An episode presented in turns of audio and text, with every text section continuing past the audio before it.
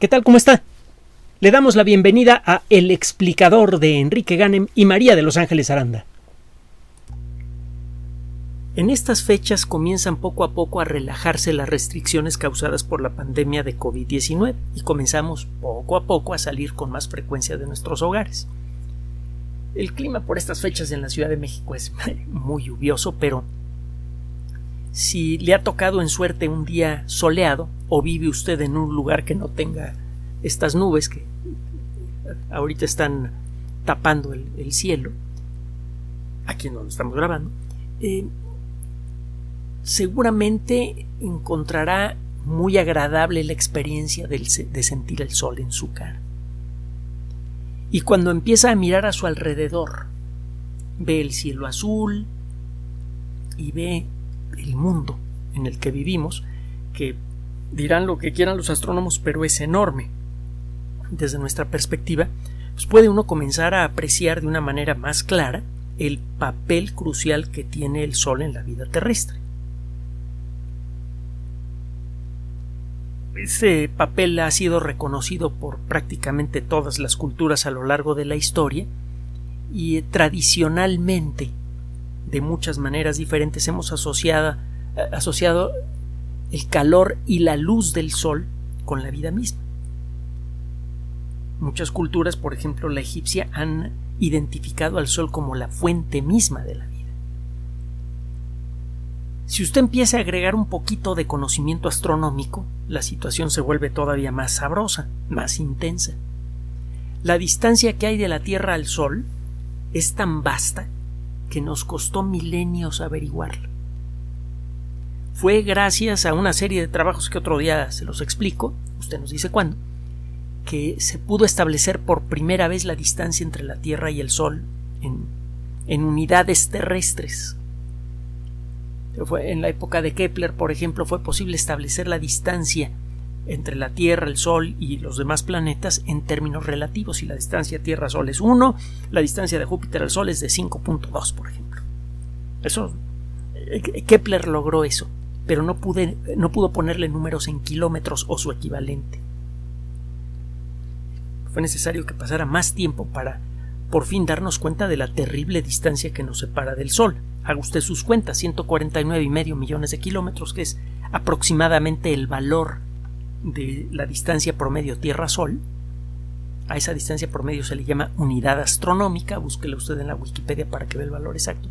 Este, esa, esa distancia de 149 y medio millones de kilómetros le tomaría a un jet comercial a toda velocidad toda potencia, mil kilómetros por hora, muchos jets comerciales no alcanzan esa velocidad. Bueno, un jet comercial que alcance los mil kilómetros por hora, suponiendo que viaja en línea recta sin ganar o perder velocidad y sin desviarse de la línea recta, le tomaría, repito, un jet comercial a mil kilómetros por hora más de 17 años el hacer el viaje de aquí al Sol.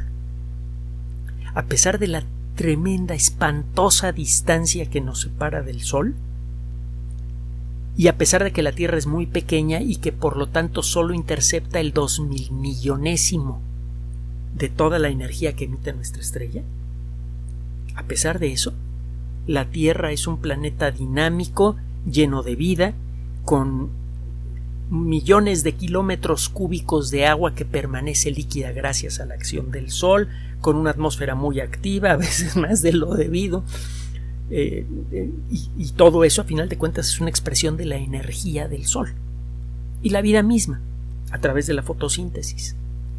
Este, cada unidad de energía que consumen los seres vivos con muy pocas excepciones viene del sol, directa o indirectamente. Entonces el sol emana una cantidad de energía bestial.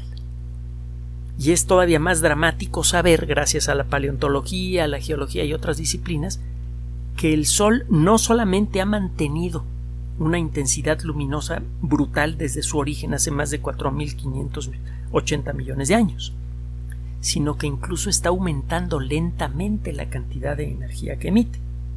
Ya entendemos por qué.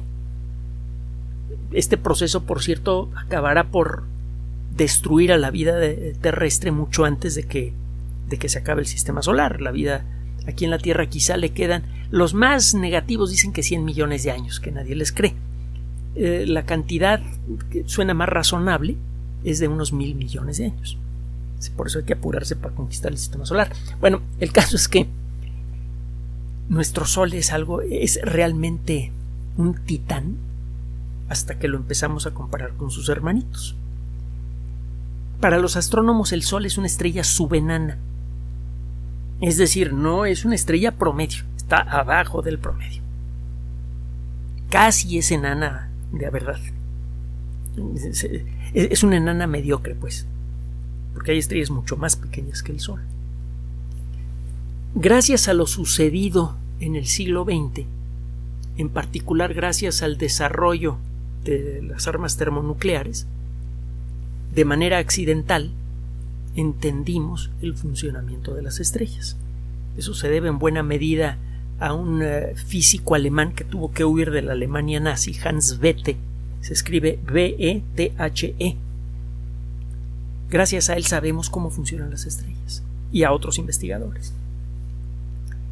El caso es que hemos eh, empezado a entender cada vez con más detalle lo que sucede en las estrellas, en el centro de las estrellas que son mucho, incluso las estrellas más pequeñas son mucho más grandes que la Tierra. Y en su centro hay una presión verdaderamente espantosa y una temperatura muy elevada.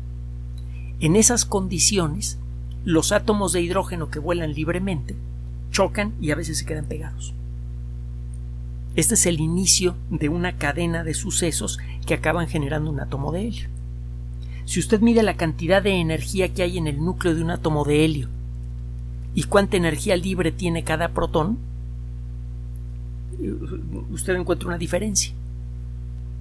Acuérdese que la energía se puede manifestar en forma de masa.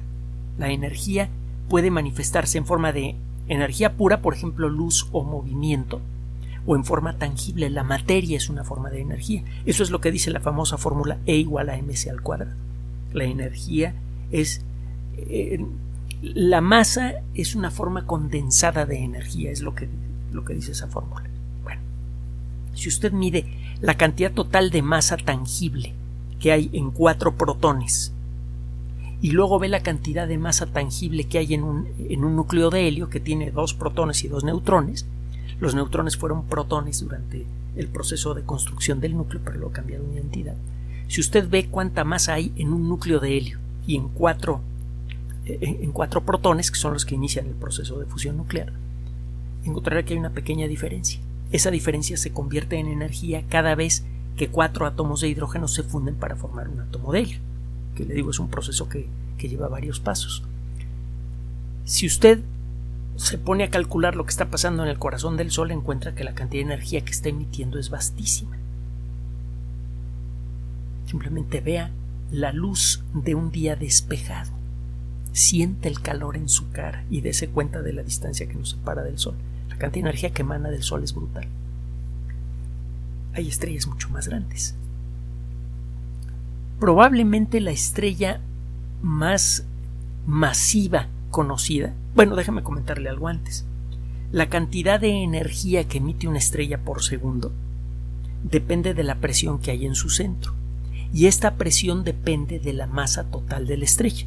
Si la estrella es muy masiva, tiene un campo gravitatorio muy intenso que aprieta mucho al núcleo. La presión en el núcleo aumenta con la masa de la estrella. La estrella más grande conocida, o cuando menos una de las más grandes, eh, conocidas para la astronomía moderna, se llama, eh, tiene un número de catálogo nada más, es BAT 99-98. Es una estrella que no se encuentra en nuestra galaxia, sino en una galaxia cercana, en la, gran nube de Magallanes. Nuestra galaxia está rodeada de una eh, pequeña constelación de una pequeña, un pequeño enjambre de galaxias enanas que tienen apenas unos pocos millones de estrellas y la Vía Láctea se las está comiendo poco a poco. Tenemos al lado una vecina, una galaxia vecina pues, muy parecida a la nuestra, la galaxia de Andrómeda, que también tiene su propia nubecita de, de galaxias enanas que se las está comiendo poco a poco. A este conjunto de dos galaxias grandes y a estas nubecitas de galaxias pequeñas se les conoce como el, grupo local. Bueno, Pues la gran nube de Magallanes eh, tiene varias estrellas muy interesantes, otro día platicaremos de, de ellas, se encuentra más o menos a unos 160 mil años luz de distancia. Y eh, hay una. tiene varios. Igual que en nuestra galaxia, hay varios grumos de estrellas. Estos grumos son estrellas que se forman juntas. Uno de estos grumos, el R136, se encuentra sumergido en un lugar de donde están saliendo estrellas supergigantes. Hay varias de las estrellas más grandes conocidas para la astronomía se encuentran en el cúmulo R136 o en zonas cercanas a ese, a ese cúmulo. Pues bien, esta estrella BAT 99-98 ha sido estudiada con gran detalle con las técnicas más avanzadas y todo parece indicar que esta estrella tiene una masa 226 veces más grande que el Sol. Ahora, si considera usted que más del 99.99% de la masa del sistema solar está en el Sol, pues esta estrellita solita tiene una masa equivalente a 226 sistemas solares juntos, todos metidos en una sola estrella. Si usted aumenta al doble la presión en el centro de una estrella, la cantidad de energía emanada por el núcleo de la estrella crece ocho veces. Esta estrella BAT 99-98 tiene una masa muchas veces superior, 220 veces superior al Sol. La cantidad de energía que emite es verdaderamente mitológica. Esta estrella emite 5 millones de veces más energía luminosa en forma de luz visible y de rayos X, de todas las formas de luz, que nuestro Sol. 5 millones de veces es algo verdaderamente titánico. No es la única estrella gigante, supergigante. Usted va a encontrar una lista de algunas de las estrellas supergigantes más conocidas en la Wikipedia. Busque la, lista de las estrellas más masivas. Así lo va a encontrar en, Wikipedia. Es más, déjame ponerle el, el, título, es un anexo, dice anexo dos puntos estrellas más masivas. Búsquelo usted en su buscador de preferencia y va a encontrar allí las estrellas con eh, una descripción de su masa y otras cosas más. Estas estrellas titánicas muy probablemente se forman con bastante regularidad y seguramente se formaron con mayor frecuencia en el pasado. Debe usted saber que el universo ya está empezando poco a poco a decaer. Ya no es joven el universo. Tiene 13.730 millones de años, casi exactamente. La época en la que se produjeron más estrellas por año en el universo ya quedó muy atrás, hace como 7 mil millones de años más o menos. Cada año la cantidad total de estrellas nuevas va disminuyendo poquito, poquito. No, se me espanté mucho, todavía faltan como 100 mil millones de años como mínimo para que se acabe el proceso, así que eh, eh, tenemos cielo estrellado para rato, pues. Pero el caso es que en el pasado seguramente, en la actualidad, se están produciendo muchas estrellas de este tipo. Y en el pasado este proceso debió ser todavía más activo, más dinámico. Ahora estas estrellas no son tan fáciles de hallar porque viven poco tiempo. Cuando una estrella tiene una masa muy grande, tiene una presión muy grande en el centro y eso hace que el ritmo de las reacciones nucleares crezca mucho. Usted duplica la masa de una estrella y el ritmo de las reacciones nucleares en el, en el centro de la estrella aumenta ocho veces. Significa que el hidrógeno que necesita la estrella para producir luz se agota mucho más rápido. Las estrellas, una estrella como el Sol, pues va a mantenerse en una situación estable durante un total de quizá unos 9 mil millones de años más o menos a la mitad. Una estrella realmente grande, como estas, o sea, la mejor tendrá un periodo de estabilidad que durará unos pocos millones de años. Pocos, estoy hablando de uno, tres, cinco millones de años, una cosa así. Nuestro entendimiento de lo que pasa en el interior de las estrellas poco a poco nos ha ayudado a entender cómo funciona su evolución. a finales del siglo XIX, principios del XX, comenzaron a aparecer evidencias fuertes de la existencia de explosiones estelares brutales, las famosas supernovas. Y bueno, ya para mediados de siglo se había establecido más allá de toda duda la realidad del fenómeno de las supernovas. Una estrella, varias veces más grande que el Sol, puede acabar su vida en una explosión increíble que hace que durante varios meses la nube de gas resultante de la explosión de la estrella emita una luz hasta 600 millones de veces más brillante que el Sol. 600 millones de veces. Hasta las superestrellas de las que estamos hablando palidecen ante eso. Eso es una supernova. Y en ciertas circunstancias una estrella aún más grande puede sufrir una explosión mucho más violenta, las hipernovas. Otro día platicamos de las hipernovas. Hasta hace relativamente poco todos los astrónomos estaban, o la mayoría estaban convencidos, de que todas las estrellas que tengan una masa de ocho veces, igual o superior a ocho veces la masa del Sol, acaban su vida como, como supernovas. Parece que una estrella que no tenga ocho veces la masa del Sol no llega a tener las circunstancias que producen la detonación. Usted el día que quiera nos dice cuando platicamos de cómo es el proceso de detonación de las supernovas, que es bastante dramático y bastante intenso. Y hay varios mecanismos diferentes, por cierto, porque hay varios tipos de supernovas diferentes. El caso es que tiene tiempo que algunos astrónomos sospechan que una estrella demasiado grande no alcanza a estallar. Antes de que explote una supernova, una estrella gigante como supernova, tiene que apagarse el núcleo de la estrella. Tiene que dejar de emitir energía en forma súbita. Hay un mecanismo que lo explica. Cuando eh, una estrella está fundiendo átomos de hidrógeno, genera átomos de helio. Luego empieza a fundir átomos de helio y produce carbono, nitrógeno, oxígeno, y así se va, va generando átomos cada vez más grandes. Ocurre una catástrofe cuando una estrella funde ciertos átomos que acaban generando átomos de hierro. Ese proceso, en lugar de producir energía, la chupa, se la come. Cuando una estrella empieza a producir átomos de hierro, su núcleo se comienza a apagar y este proceso empieza lentamente pero comienza a acelerar. Y en muy poco tiempo este proceso se vuelve tan violento que el corazón de la estrella se apaga, el centro de la estrella implota y el resto de la estrella explota de una manera súper brutal. El detalle es bien sabroso, pero le digo otro día se lo platico, usted nos dice cuándo. El caso es que estas estrellas super archigigantes en cuando se les apaga el núcleo, algunas personas sospechan que el proceso es tan brutal que se forma un pozo negro y los pozos negros no pueden explotar. el entender exactamente qué pasa con las estrellas más grandes es de gran importancia para nosotros por varios motivos.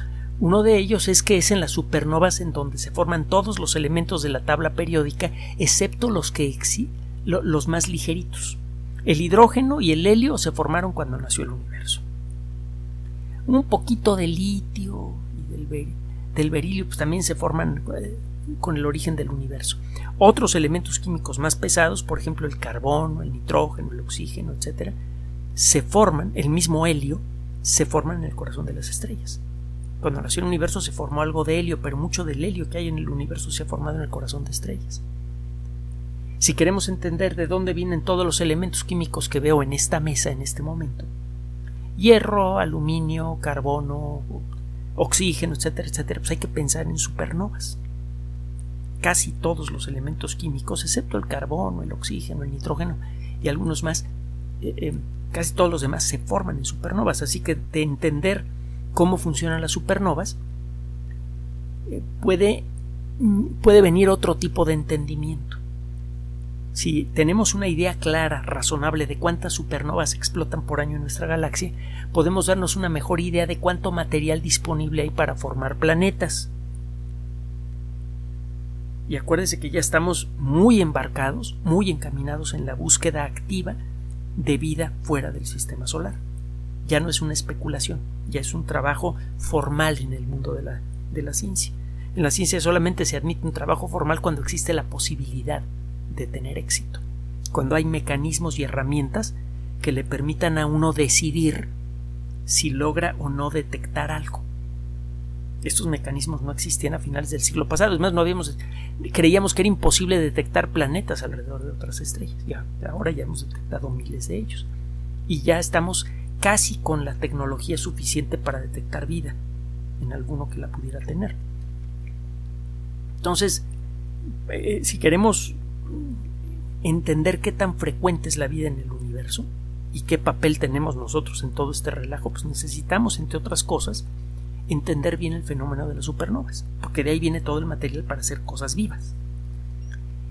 El caso es que hay un, eh, un trabajo que ahorita está generando mucha discusión, muy interesante, que acaba de ser presentado en la revista de astronomía. Hay varias revistas muy serias en el mundo de la astronomía que publican artículos de frontera.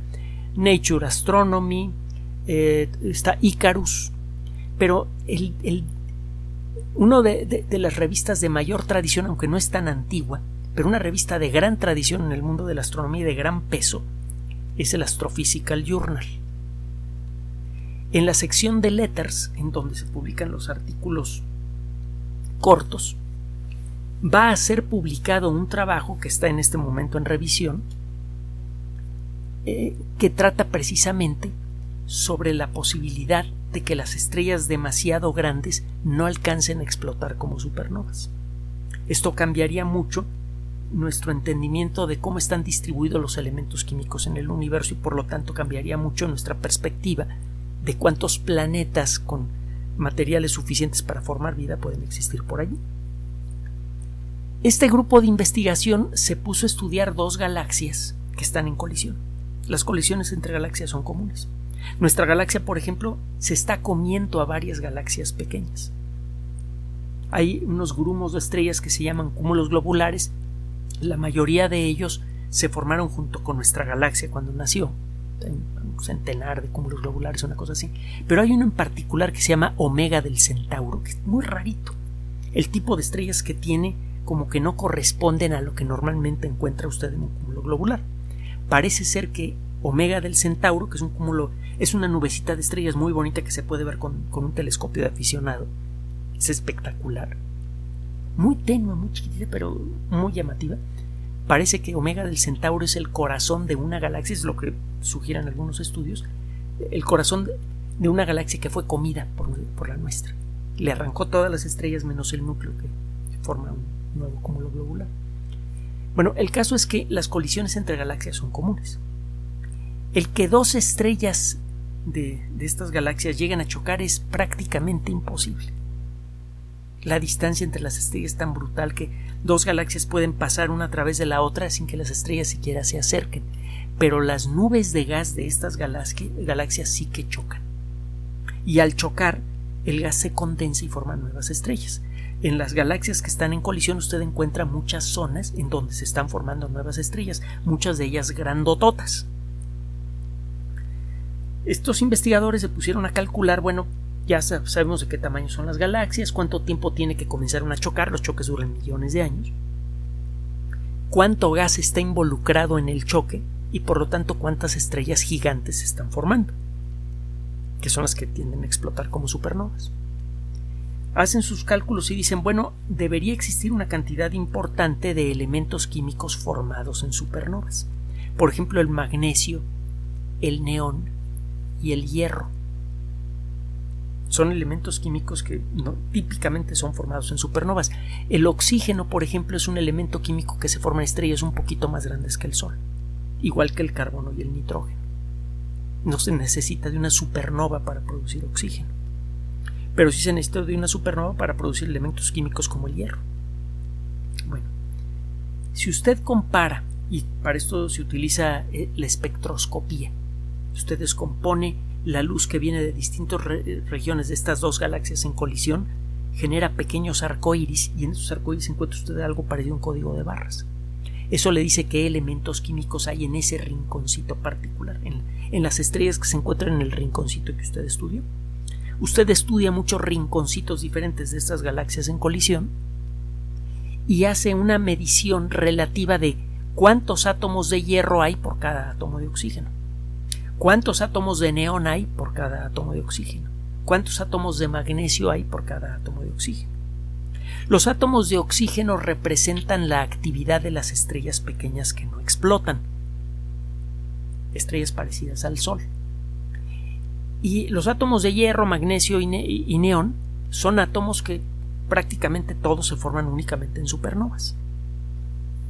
Entonces, si usted hace una comparación de cuántos átomos hay de un tipo y de otro, usted puede darse una idea de cuántas supernovas han ocurrido en cada una de las galaxias.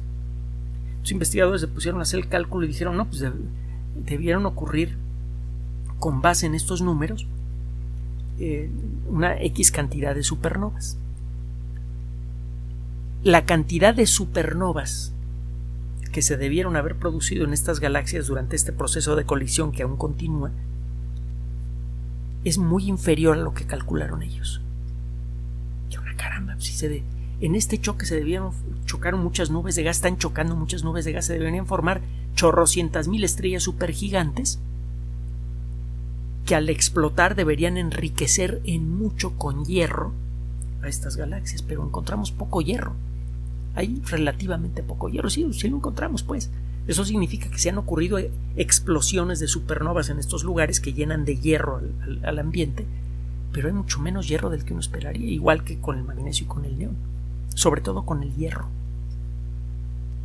que ese sí es clavado, ese nada más se produce en supernovas, el neón y el y, el eh, magnesio en ciertas circunstancias puede ser producido en cantidades apreciables por estrellas más o menos grandes, que no explotan.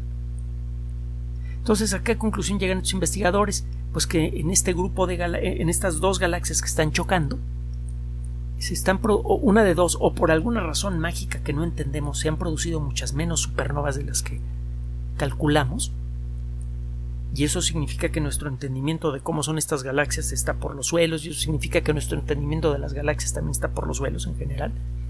O hay algún mecanismo que hace que cuando una estrella es demasiado grande, pues que no alcance a explotar como supernova.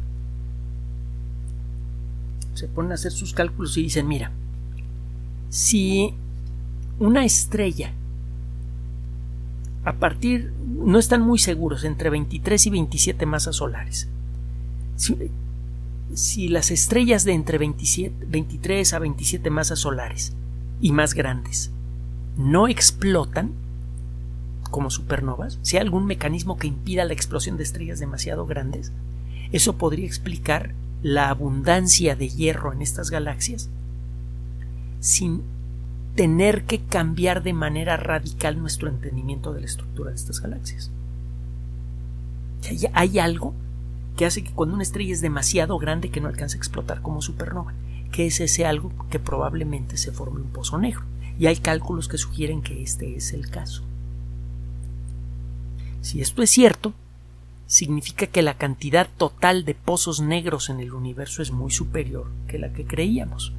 Que en esta, en esta pareja de galaxias que están en colisión, que tienen un nombre de catálogo, ARP 299, ARP es el apellido de un astrónomo cuya historia algún día tenemos que narrar, porque es de esos que les gustaba llevar la contra y llegó a hacer contribuciones muy importantes. Se llamaba Halton Arp, Halton con H. Halton Arp. Búsquelo en la Wikipedia. Bueno, el caso es que la galaxia número 299 del catálogo que hizo Halton Arp, eh, hizo catálogos de galaxias extrañas, es en realidad dos galaxias en colisión los cálculos indican que se deberían haber formado muchísimas estrellas supergigantes, muchísimas supernovas y debería haber muchísimo hierro. No hay hierro. Bueno, sí hay hierro, pero poquito. Y esto, e, esa diferencia se puede corregir si se asume que las estrellas que tienen una veintena de masas solares o más ya no alcanzan a explotar como supernovas, sino que se colapsan directamente a pozos negros. Como estas estrellas se deben haber formado en grandes cantidades en el pasado, cuando había muchas colisiones entre las galaxias en formación, parece que al principio en el universo nada más había galaxias chiquitas que luego fueron chocando para formar galaxias grandes. En estas colisiones se debían formar muchísimas estrellas supergigantes y muchas acabaron como pozos negros. Y esto significa que la cantidad total de pozos negros en el universo debe ser muy superior a la que creíamos, y esto tiene consecuencias enormes para la cosmología moderna. La estructura general del universo depende de la cantidad total de gravedad que existe en el universo, y la principal fuente de gravedad en el universo en la actualidad son los pozos negros, y parece que podrían ser mucho más abundantes de lo que creíamos. Esto podría alterar nuestro entendimiento de la evolución del cosmos. Cuando miramos a la naturaleza con curiosidad y de manera sistemática, siempre aprendemos algo nuevo. Ese aprendizaje puede parecer al principio poco práctico. Por ejemplo, todo este asunto de que pues, debe haber más pozos negros de los que creíamos. La realidad es que tarde o temprano ese conocimiento acaba siendo útil. Gracias a que hemos desarrollado mejores modelos matemáticos para describir cómo funciona el corazón de las estrellas, es que estamos a punto de desarrollar reactores nucleares de fusión que podrían resolver para siempre todos los problemas de energía de la sociedad humana prácticamente sin contaminación. Esta es una de las muchísimas consecuencias que tiene la contemplación de la naturaleza. Y hay otras, menos tangibles, pero más profundas. Cuando contemplamos al cielo nocturno con curiosidad sistemática, eso es la ciencia a final de cuentas, descubrimos que el universo en el que vivimos es más extraño, extraordinario y maravilloso de lo que nos habíamos imaginado, y la sola realización de vivir en un universo tan rico, tan variado, tan extraordinario, hace que la vida valga la pena vivirse. Gracias por su atención. Además de nuestro sitio electrónico www.alexplicador.net, por sugerencia suya tenemos abierto un espacio en Patreon, el explicador Enrique Ganem, y en PayPal, el explicador patrocinio por los que gracias a su apoyo sostenemos este espacio. Puede usted descargar gratuitamente estos audios en formato MP3 en Spotify y en iTunes como El Explicador sitio oficial y en SoundCloud como El Explicador y con formato de video en YouTube en El Explicador sitio oficial. Recuerde nuestras redes sociales de siempre, Twitter Enrique-Ganem y en Facebook Enrique Ganem sitio oficial, El Explicador y los grupos que usted ya conoce. Finalmente, el explicador siempre somos María de Los Ángeles Aranda y Enrique Ganem. Gracias.